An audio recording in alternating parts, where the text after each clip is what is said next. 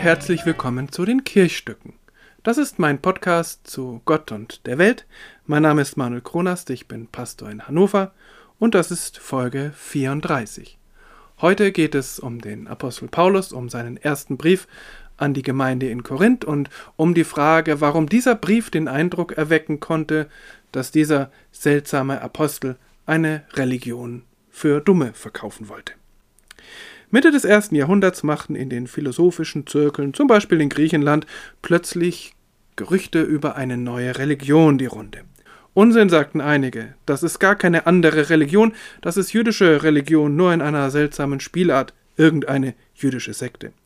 Wie auch immer, sagten andere, das kann nichts Ordentliches sein, denn was diese Menschen sagen, widerspricht jeglicher Logik. Von Philosophie überhaupt gar keine Spur.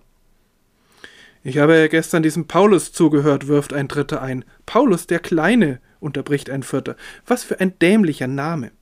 Ich habe gestern diesem Paulus zugehört, und er behauptet, dass sein Gott am Kreuz gestorben sei. Götter. Wer glaubt denn noch an Götter? Nehmen wir mal an, dass es Götter gibt. Und nehmen wir mal an, dass einer dieser Götter auf die Erde gekommen ist. Nehmen wir es einfach mal an. Selbst wenn das alles so gewesen sein sollte, was für ein Schwächlingsgott ist einer, der sich ans Kreuz nageln lässt. Das hat keine Logik, das hat keinen Stil. Ach wisst ihr, ich habe schon so viele Sekten kommen und gehen sehen, diese da ist schon bald wieder weg vom Fenster. Eine Unterschichtreligion, lass uns über was anderes reden.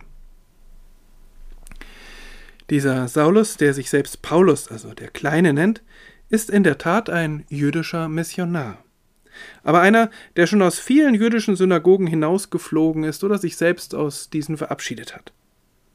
Am Beginn seiner Karriere hatte er erbittert die kleinen jüdischen Gemeinschaften verfolgt, die manche als Christen bezeichneten.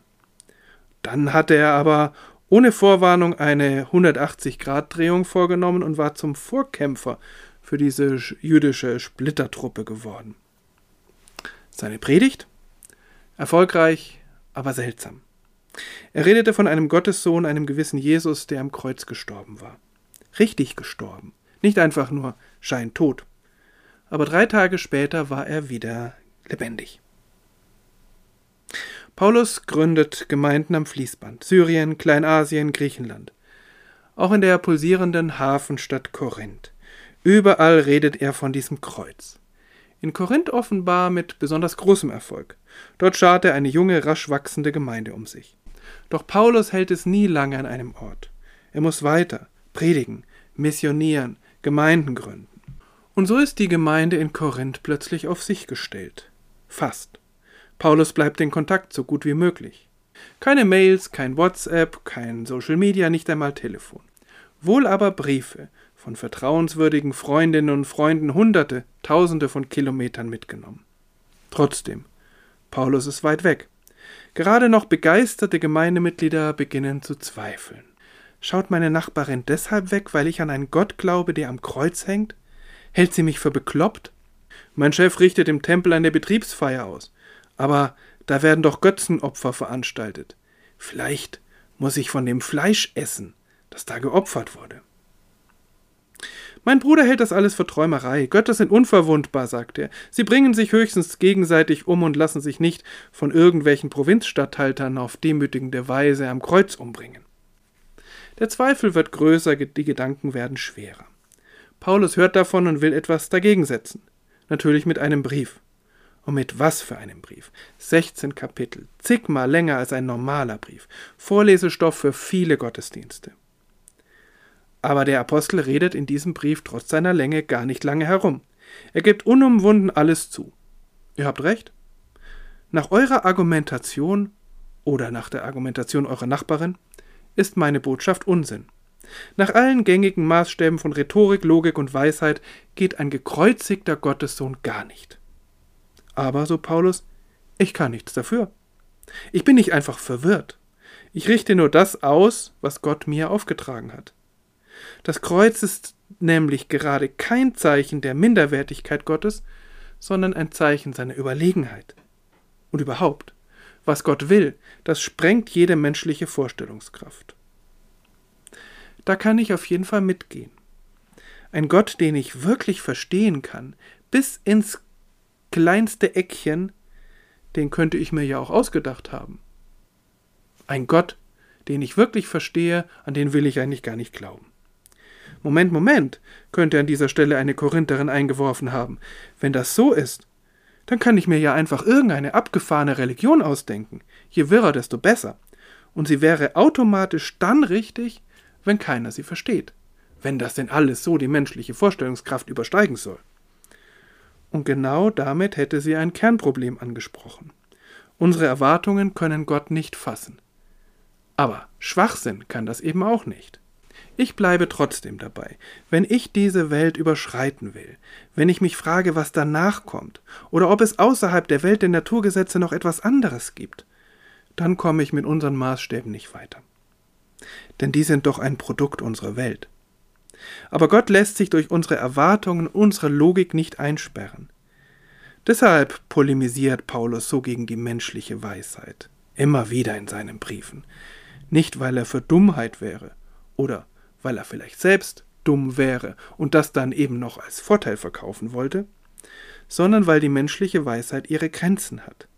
Sie kann ganz viel, das hätte, glaube ich, auch Paulus nicht abgestritten. Aber irgendwann geht es eben nicht mehr. Und wenn die Weisheit, die menschliche Weisheit beansprucht, den Sinn des Lebens und das ewige Leben zu erklären, dann wird sie selbst dumm.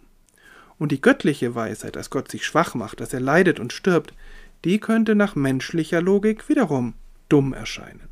Der Sinn dieses Kreuzes lässt sich nicht durch den Verstand fassen. Wohl aber lässt er sich durch das Gefühl erahnen, erspüren, miterleben. Wenn mitten im Leid jemand da ist, der ebenso leidet, aber der sich nicht damit abfindet, sondern mich da irgendwie rausholt, dann kann gerade das Trost geben. Es bleibt der Einwand. Ist jeder Unsinn göttliche Wahrheit? Soll ich lieber beten, als mich impfen zu lassen? Das ist nach irdischer Logik Unsinn. Ist es dann nach Gottes Logik weise? Da würde ich nicht mitgehen, denn ich glaube, dass Gott uns dagegen eine Sicherung eingebaut hat. Diese Sicherung ist nicht unser Verstand, auch nicht unser Glaube, es ist der Zweifel.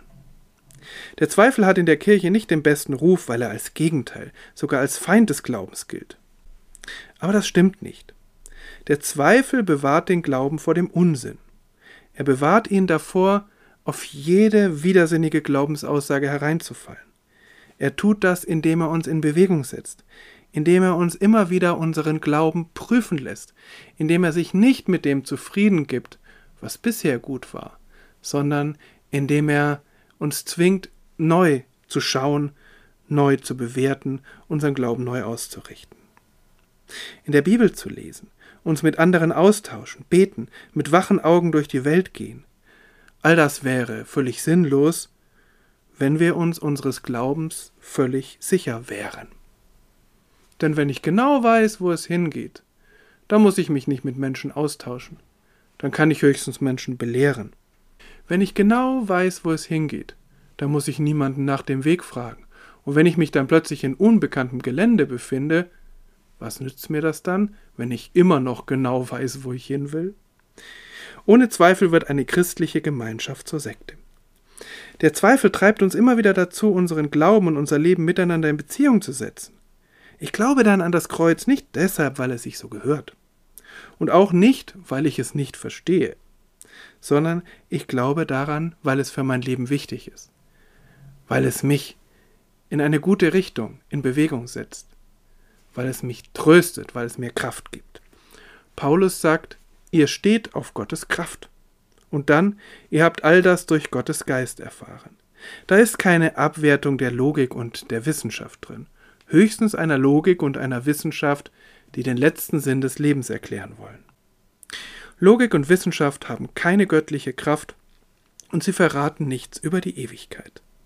Paulus meint, wollt ihr etwas über die Ewigkeit erfahren?